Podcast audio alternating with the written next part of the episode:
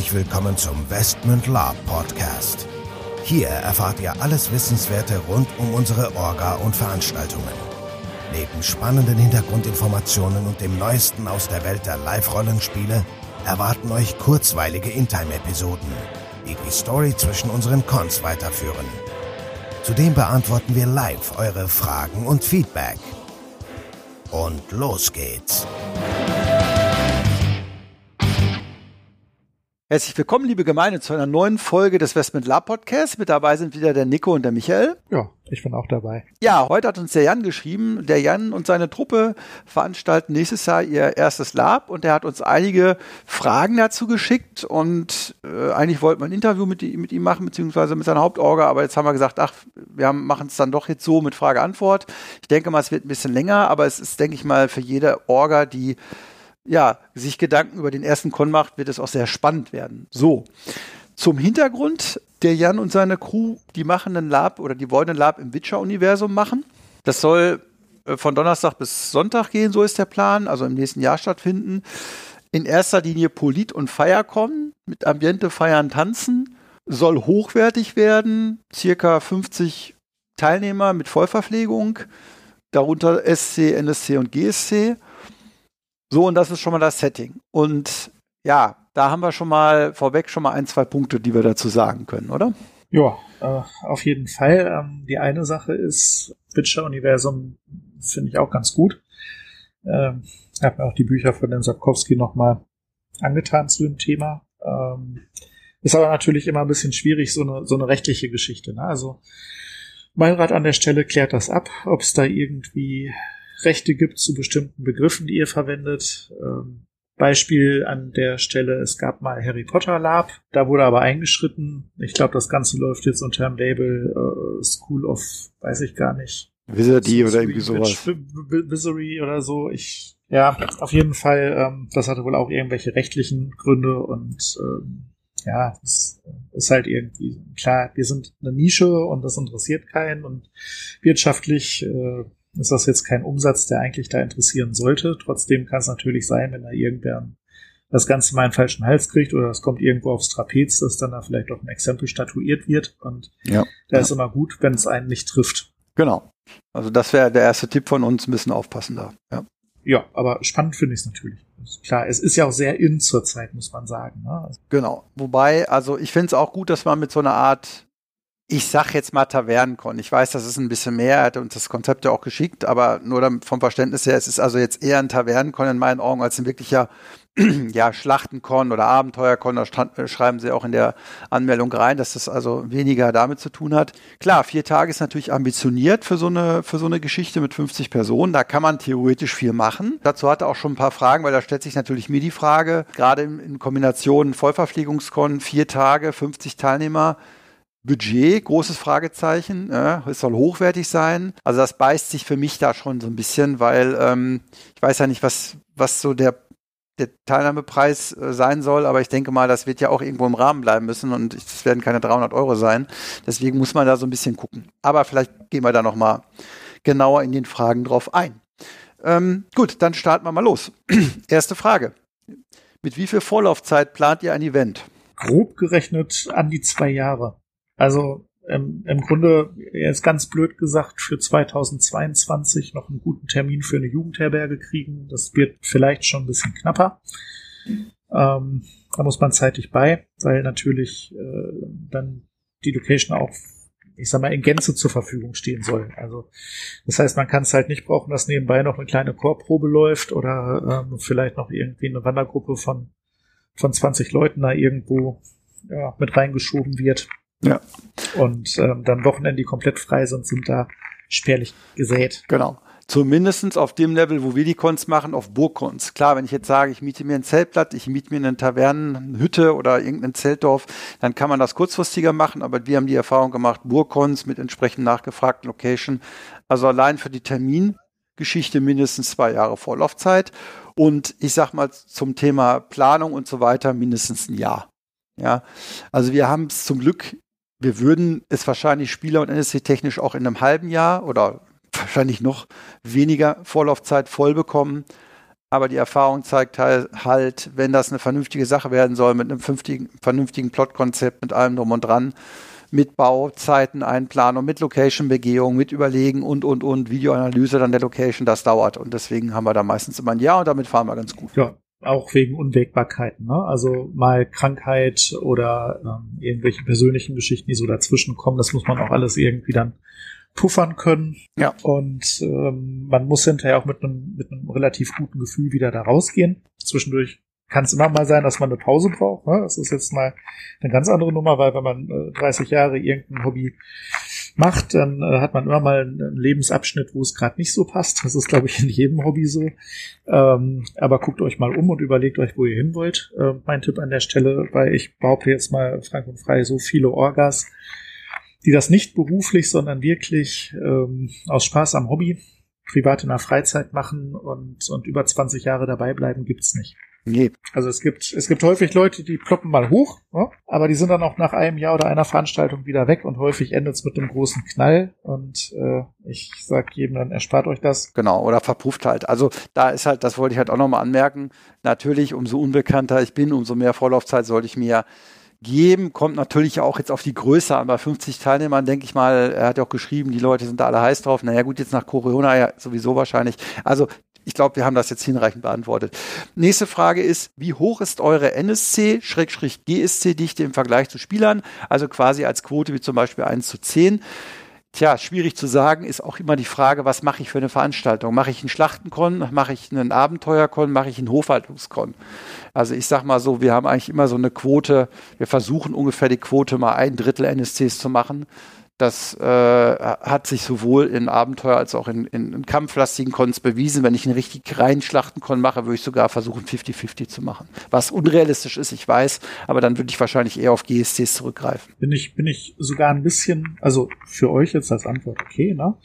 Bei uns sogar ein bisschen anderer Meinung. Ähm, ich würde behaupten, ein Drittel NSCs in der Schlacht reicht durch den, durch den Respawn. Und da die NSCs nichts zu verlieren haben und dann meist auch kampferprobter sind und nicht, äh, ja, so darauf bedacht, sich zu ducken und zu überleben, sondern einfach nur ein paar Mal schön zu sterben, ähm, kann man auch mit einem Drittel NSCs die Spieler meist ganz gut beschäftigen. Die, die andere Geschichte, ähm, ja, GSCs arbeiten wir eigentlich nicht mit. Das bietet auch immer ein bisschen Konfliktpotenzial, wenn man nämlich dann den, den gesteuerten Spieler hat, der an der Stelle keinen Bock hat, gesteuert zu werden oder auf einmal was machen soll, was sein Charakter eigentlich nicht machen würde. Ja, was wir haben, wir haben ein paar NSC-Rollen, wo unsere NSCs hinterher gesagt haben, die Rolle war so geil, ich würde die gern weiterspielen. Dann sagen wir es, okay, Mach das. Naja, das ist also bei uns sind die GSCs, äh, wie gesagt, entweder diese, diese besagten NSC oder halt auch wirklich Spieler, die wir lange Jahre kennen, die jetzt aber nicht von uns durch das ganze Spiel gesteuert werden, sondern wo wir im Prinzip sagen, du hast an drei Stellen was zu machen, mach das dann da und dann passt das. Ne? Aber generell bin ich dabei dir, es ist im Normalfall macht es keinen Sinn, aber es ist auch so, klar, wenn ich jetzt einen Tavernenkon mache, einen Ambiente-Con, dann macht das eher Sinn machen, wenn ich ja sowieso Spieler habe, die da sowieso in irgendeiner Weise als Charaktere auftauchen, dann kann ich dann natürlich wahrscheinlich vielleicht eher was steuern, als wenn ich da jetzt hochkomplexe Plot-Szenarien habe. Und das führt mich dann auch zur nächsten Frage, die heißt, wie viel Plot würdet ihr bei einer vier äh, bei einer Spielzeit 24-7 auf vier Tage erstellen? Trennt ihr Haupt- und Nebenquests?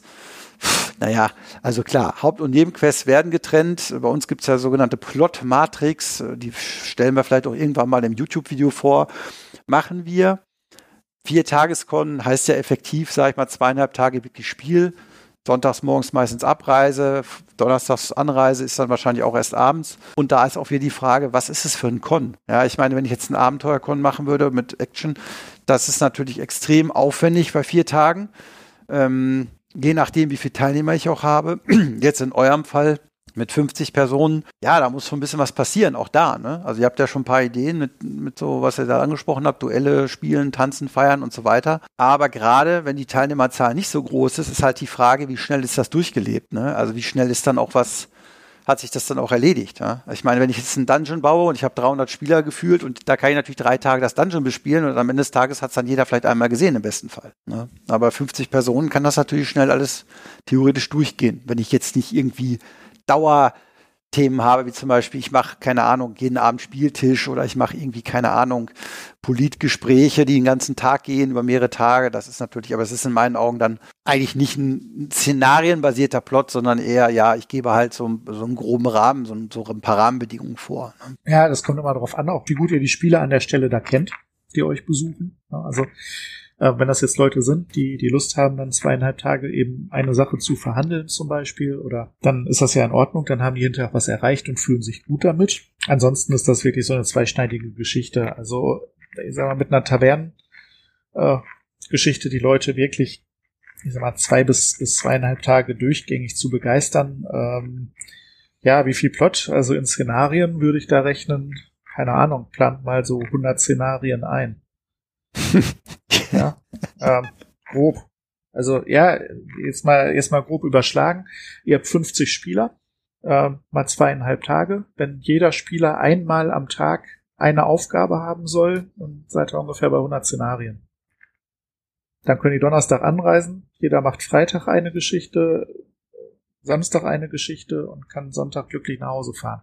Ja, und dann muss man überlegen, wie lange dauert das? Ich meine, wenn, wenn man jetzt den, den Kampf seines Lebens da hat oder eben eine, eine längere Verhandlung oder so, dann äh, zieht sich das natürlich, aber es können ja auch kürzere Sachen sein, ne? Aber die Frage ist halt, wie zufrieden ist man dann?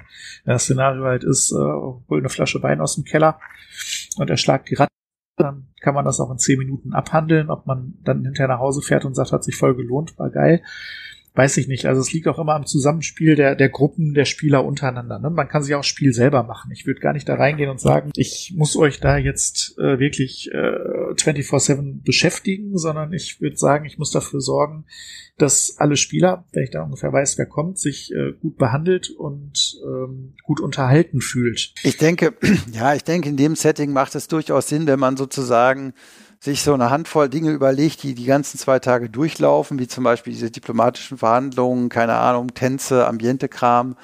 Und dann würde ich mir aber halt auch noch mal eine Handvoll, also mindestens, ja, es ist, ist immer schwierig zu sagen, weil ein Szenario, da können natürlich auch mal drei, vier, fünf, acht, zehn Leute dran teilnehmen. Ich würde mir aber schon so ein paar Highlights mal ausdenken. Und ich würde vor allen Dingen auch ein bisschen überlegen, okay, wer kommt denn auf den Con und brauche ich da vielleicht ähm, nochmal die eine oder andere ähm, ja, äh, Erweiterung. Auf der anderen Seite reden wir jetzt wieder vom Erwartungshaltungsmanagement. Das heißt natürlich, wenn ich von vornherein sage, Leute, das ist ein Politenambient in Firecon, da muss ich mir da jetzt nicht ganz so viel Gedanken um Plot machen, weil wenn da jetzt einer hinkommt und sagt, ja, ich erwarte aber Kämpfe und Rätsel und Dungeon, dann ist er einfach, hat er die Anmeldung nicht gelesen. Ne? Aber ich würde selbst auf so einem Ambiente-Ding halt ein paar Dinge einbauen und wenn es halt so Kleinigkeiten ist, findet den Dieb oder was weiß ich, ein Mörder läuft da rum oder irgendwie so Kleinigkeiten halt, weil sonst, also es ist halt unser Anspruch, ich glaube, es sei denn, ihr habt ein Klientel, was ihr bedienen wollt, das wirklich zufrieden ist, wenn die vier Tage Ambiente machen. Aber da sage ich ganz offen, unser Ding wäre es nicht. Gut, ähm, nächste Frage. Versucht ihr die Plots je nach Spielervorgehen abzusichern? Zum Beispiel, wenn die Spieler nicht den aufgezeigten Lösungsweg nehmen, sondern komplett unkonventionell agieren. Ja, absichern, wir machen Szenarien und die Szenarien laufen halt ab. Und eigentlich ähm, haben die Spieler natürlich die Möglichkeiten, Szenarien auf unterschiedliche Weise zu lösen, aber im Großen und Ganzen ist das schon relativ vorgegeben weil wir haben früher die Erfahrung gemacht oder wir waren früher in dem Irrglauben, ja, die Spieler werden das schon irgendwie lösen. Nein, tun sie nicht. tun sie nicht. So. ja, vor allem, vor allem wenn ich, nein, nein, nein, ich, ich wollte gerade sagen, macht, macht, macht einen Haken dran, äh, ja, ihr schreibt zum Beispiel, wenn die Spieler nicht den aufgezeigten Lösungsweg nehmen, vergesst es. Nehmt ihn nie. Niemals. Nicht, nicht in 100 Jahren. Also es gibt, es gibt einen Lösungsweg, der ist echt plausibel habt ihr euch hundertmal unter äh, überlegt, ihr könnt drauf an, dieser Weg wird von den Spielern nicht gewählt. Die haben irgendwie eine andere abgefahrene Lösung sich ja. überlegt und äh, wenn die dann nicht funktioniert, dann sind die alle gefrustet und äh, beleidigt. Also bleibt bleibt offen für alternative Lösungswege, äh, bleibt geistig beweglich, versucht einfach ähm, ja äh, versucht so rege zu bleiben, dass dass ihr auch auf unkonventionelle Vorschläge, ich sag mal, reagieren könnt. Und ähm, das Wichtigste an der Sache, verliert einfach nicht den Spaß aus den Augen und baut keinen Plot, der unbedingt gelöst werden muss, weil wenn euer ganzer Con an einer kleinen Lösung hängt und die kommt ja. nicht und dann kommt der ganze Rest in Verzug, dann kommt ihr in Stress und ähm, ich dem dem würde ich mich nicht mehr aussetzen. Also wir haben das mal gemacht, das lief nicht gut, Ja, wo wir hinterher gesagt haben, die Spieler haben alles verkackt, was zu verkacken war, um es mal so deutlich zu sagen. Und eigentlich müssten jetzt alle sterben, aber das macht man ja auch nicht irgendwie. Ne? Genau, und dann ist man halt in der Bredouille, jetzt müssten wir irgendwie den Plot irgendwie und so ja. Lange Rede, kurzer Sinn, aber gibt einfach das Ergebnis oder den, den, den Ausgang vor und lasst die Spieler irgendwie dahin äh, kommen, findet aber immer einen Plan B, dass es auch dahin kommt, wo ihr hin wollt. Dann, nächste Frage. Wie bindet ihr die Spielleitung ein? Unsichtbar, mit normaler Kleidung oder als IT-Rolle getarnt? Also da habe ich eine persönliche einfache Meinung zu. Ich finde Spielleitung in IT-Rolle irgendwie mittelmäßig scheiße, weil wir sind da ganz klar, wir haben unsere Westbits-Outfits an, wir sind wie die Schiedsrichter beim Fußball, die sehen halt anders aus. Die darf der Spieler ignorieren und es ist aber auch ganz klar, ist eine Spielleitung da, habe ich auch einen Ansprechpartner und ist keine Spielleitung da, habe ich halt keinen Ansprechpartner. Ja, weil dann ist halt auch die Frage, wenn ich irgendwas mache und es ist keine Spielleitung da, macht es dann überhaupt Sinn, irgendwas zu machen? Also im Sinne von Plot oder so, ne? Bin ich, bin ich zu 99,9 Prozent genau deiner Meinung oder zu 100 Prozent, wenn es um unsere Veranstaltung geht. Also ganz klar, ähm, wenn man Abenteuerkon macht und hat viele Plots, dann sollte die Spielleitung äh, zu erkennen sein, ansprechbar sein und trotzdem möglichst unsichtbar. Also die muss immer da sein, wenn man sie gerade braucht, aber darf halt nicht stören. Wenn man jetzt natürlich eine Taverne macht, muss man sich überlegen, ob das wirklich Sinn macht. Äh, je nach Plotdichte auch, ne? Das hatten wir so. Ähm, wenn es jetzt nur so ein paar organisatorische Sachen nebenbei gibt, dann reicht es sicherlich auch, wenn die, wenn die Spielleitung irgendwie um jetzt dann, also wenn es rein ums Ambiente geht, dann kann die Spielleitung, denke ich, auch dann ambientig gekleidet sein und vielleicht durch ein kleines Band oder einen bunten Hut erkenntlich sein. Ähm, da geht's dann ja eher drum, hier, weiß nicht, ich habe das Klo voll gekotzt oder ich finde mein Zimmer nicht, ich habe meinen Schlüssel verloren. Irgendwer hat sich im, im Wald einen Fuß verknackst oder so, ne? Ähm, wobei das schon wieder eine Sache ist, ne? Fuß verknackst, äh, ich brauche mal einen Sanitäter, irgendwas, da sollte auch eine Spielleitung dann, finde ich, immer gut zu erkennen sein für Ja, genauso auch in Kämpfen. Also in Kämpfen macht es keinen Sinn, wenn die Spielleitung irgendwie da als In-Time-Charakter mit rumläuft.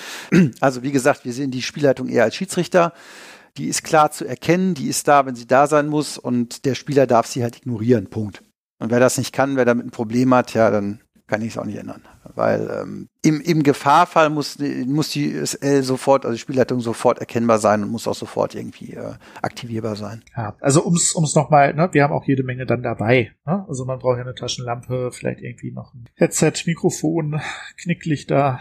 Ähm, Funkgerät etc. pp. Also wenn man, wenn man professionelle Veranstaltungen macht, geht das nicht anders. Ne? Und spätestens, wenn ich mit dem Funkgerät agiere, ist das mit der Intime-Rolle dann auch ein bisschen blöd. Zumal, was halt auch dazu kommt, und das, damit können wir das auch beenden, die Frage, wenn ich IT bin als Spielleitung, weiß ja der Spieler um mich herum gar nicht, ist der jetzt gerade in Rolle, kann ich den jetzt als SL ansprechen? Das ist, finde ich, einfach verwirrend. So, weiter im Text. Wie weist ihr Spieler auf einen Plotgeber hin, ohne dass es zu marktschreierisch wirkt? Also, ähm, also da sind wir wieder bei, ne? Also wenn, wenn der Plot nicht lebenswichtig ist, also lebenswichtige Plots sollten sowieso dann so ablaufen, dass es auch alle mitkriegen. Aber ähm, Ach, das können wir euch irgendwann mal zeigen äh, auf YouTube oder so. Ähm, wir haben ja mal Investment äh, 5 gemacht, da gab es so einen Vampirturm. Der Vampir ist da rumgezogen, keiner wusste so richtig, wo der Vampirturm ist.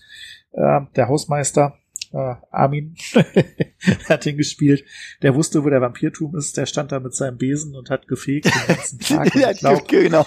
Die, die ersten anderthalb Tage hat keiner einfach mal gefragt, so, hey, wer kennt sich denn hier aus? Ah, wer ist denn von hier? Wer hat denn den Schlüssel für den Turm? naja, ja. Also auch da, was, was ich glaube, was du damit sagen willst, einfach, verlasst euch bitte nicht darauf, dass irgendjemand von den, also natürlich, klar, laufen da NSCs rum, die haben Informationen und wenn die angespielt werden, geben die dir auch weiter, aber verlasst euch bitte nicht darauf, dass da irgendjemand, irgendjemand aktiviert. Also wenn wir wollen, dass Szenarios getriggert werden, dann passiert auch irgendwas. Und da hat der Spieler eigentlich dann eigentlich gar keine Wahl, außer zu sagen, ja, ich mache es. Er sagt, ihr ignoriert es natürlich, aber das will ja keiner. Aber es sind dann eher sozusagen unscheinbar wirkende äh, Events, die dann passieren, wo dann automatisch irgendeiner der NSCs mit involviert ist, wo sich dann automatisch ergibt, aha, da können wir dann an der Stelle als Spieler kann man dann die Szenen ansprechen, es macht Sinn, sich mit dem auseinanderzusetzen. Also, dass da jetzt einer rumläuft und sagt, hier, äh, ich bin hier der Plot, äh, ist eigentlich nicht der Fall, wird also bei uns nicht benötigt in der Form. Ne? Aus, Aushänge kann man natürlich machen. Ne? Also man kann jetzt Steckbriefe zum Beispiel ins Spiel bringen oder man könnte halt sagen, was weiß ich, äh, Wache gesucht, meldet euch bei. Ja. Sicherlich kann auch ein NSC mal jemand ansprechen und kann sagen, hier, du siehst groß und stark aus, äh, kannst du irgendwem für mich auf die Mappe hauen oder so. Äh, das funktioniert auch, aber. Ja klar, also wenn, wenn es zum Szenario passt, macht es natürlich Sinn, dass auch mal ein NSC und Spieler an, aber es ist jetzt nicht generell so, dass es immer so sein muss und ich würde mich jetzt auch als Spielleitung nicht darauf verlassen, dass die Spieler irgendjemanden, Beispiel dieser Hausmeister da jetzt ansprechen und ich würde auch keinen Plot davon abhängig machen. Ähm, aber zum Thema Plotplanung könnten wir nochmal eine eigene Folge machen. Okay, Letzte Frage, auch eine der spannendsten finde ich. Versucht ihr lediglich kostendeckend zu arbeiten oder mit einem kleinen Gewinn, der in die künftigen Cons fließt? Ja, äh, Ah, jein, jein. Also ähm, ich, ich sage das mal so. Also klar, wir versuchen insofern kostendeckend zu arbeiten oder an, andersrum. Ähm, es gibt ja Fixkosten, das ist jedem bewusst. So, dann haben wir unsere Budgetplanung und ähm, dann überlegen wir, was wir mit dem Restbudget noch machen und ähm, vielleicht gibt's dann am Ende mal einen kleinen Pyro mehr oder es gibt mal einen Kanister Freimet oder die NSCs kriegen halt auch mal ein oder zwei Kisten Bier dahingestellt. Ähm, nichtsdestotrotz ähm, müssen wir auch immer ein bisschen gucken, wie das mit den Fixkosten aussieht. Also sprich, wir haben ja nicht nur den, den Con und die Con-Budgets, sondern ähm, wir haben eben auch hier die äh, ja, die, die YouTube-Geschichte und die Podcast-Geschichte und der Verein hat auch insgesamt laufende Kosten für Homepage und sonstiges. Ja, das, das soll dann irgendwo ja auch gedeckt werden. Also das heißt, wir brauchen schon so einen kleinen Puffer, dass zwischen den Veranstaltungen die laufenden Kosten gedeckt sind. Ja, das, das erlauben wir uns auch in das Con-Budget mit einzu, Preisen, denn ähm, irgendwo findet ja auch die Con-Werbung und äh, der Landeshintergrund, das, das gehört ja irgendwo auch mit ja, natürlich, natürlich. Ganzen, sage ich mal, es gehört ja mit zur Con. Ansonsten, äh, ja klar, und irgendwelche Geschichten, dass wir dann äh, budgettechnisch dann auch gegebenenfalls mal ähm, NSCs äh, sponsoren. Ne? Also wenn jemand so nettes DJen macht, eine großartige Taverne für uns, ähm, dann kann man nicht sagen, prima, dann zahl am besten auch noch 100 Euro fürs Wochenende, weil es so schön ist, bei uns Taverne zu machen. Ich meine, das ist es sicherlich, aber ähm, da muss man die Kirche im, im Dorf lassen. Ne? Ja, last but not least, ihr müsst auch überlegen, wie viel ihr so reinstecken wollt. Ähm, wenn man rumfährt und sich mal gerade fünf Locations anguckt und reist dann 3000 Kilometer runter oder so, dann äh, erlauben wir uns auch schon mal die, die normale Fahrtkostenpauschale anzusetzen oder so. Ne? Und äh, ne? oder beziehungsweise auf zukünftige Budgetplanung. Also ein kleiner Puffer ähm, sollte irgendwo drin sein. Nichtsdestotrotz darf man natürlich nicht vergessen, dass man auch für die laufende Veranstaltung irgendwo sein Budget vernünftig planen muss. Genau. Also alles im Allen kann man sagen, wir geben die Budgets schon mehr oder weniger direkt für die für den jeweiligen Con aus.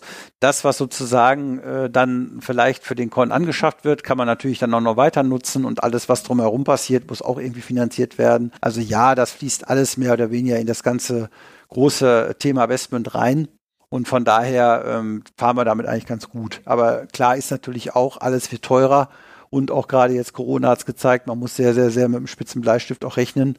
Ähm, das heißt, äh, so großartig da jetzt äh, ja aus den Vollen äh, schöpfen können wir da jetzt auch nicht mehr. Weil man muss halt auch immer sagen, irgendwann ist ja auch das Budget für den Teilnehmer erschöpft. Weil ähm, ihr habt ja selber gesagt, ihr wollt hochwertige Cons machen. Ähm, und da werdet ihr schnell in die Bedouille kommen, nämlich zu sagen, na ja, ich will eigentlich das, das, das, das, das, das alles machen und das und das anbieten und die und die Idee habe ich noch und dann macht ihr die Rechnung auf und stellt fest, ja, da müsste der Teilnehmer aber das Dreifache bezahlen.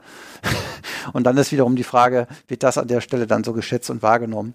Aber ich denke mal, wie gesagt, wenn ihr jetzt anfangt, solltet ihr alles, was ihr natürlich budgetiert, äh, da auch in den Con und in weitere Dinge fließen lassen. Und das ist, denke ich mal, erstmal bei den ersten drei, vier, fünf Veranstaltungen definitiv sinnvoll. Okay, das waren die Fragen vom Jan. Herzlichen Dank nochmal an der Stelle. Ja, wir sind durch für heute. Wenn ihr äh, anderweitig noch Fragen und, und Input habt, gerne an uns, an die bekannten Kanäle. Ja, und ich sage Tschüss und bis zum nächsten Mal von meiner Seite. Ja, ich sage auch Tschüss, bis zum nächsten Mal. Die Fragen haben mich sehr gefreut. Macht's gut und bis die Tage und viel Erfolg bei eurer Veranstaltung. So, bevor jetzt wirklich Schluss mit dieser Episode ist, an dieser Stelle noch einmal der Hinweis, dass wir uns natürlich jederzeit über euer Feedback und eure Fragen freuen. Ihr könnt diese gerne als Facebook-Kommentare unter die jeweiligen Episoden-Postings schreiben oder einfach eine Mail an orga.westmund.de raushauen. Zudem würden wir uns mega freuen, wenn euch der Podcast gefällt und ihr uns eine 5-Sterne-Bewertung und eine nette Rezension bei iTunes gebt. Das hilft uns, den Podcast immer besser zu machen. So long und bis denn.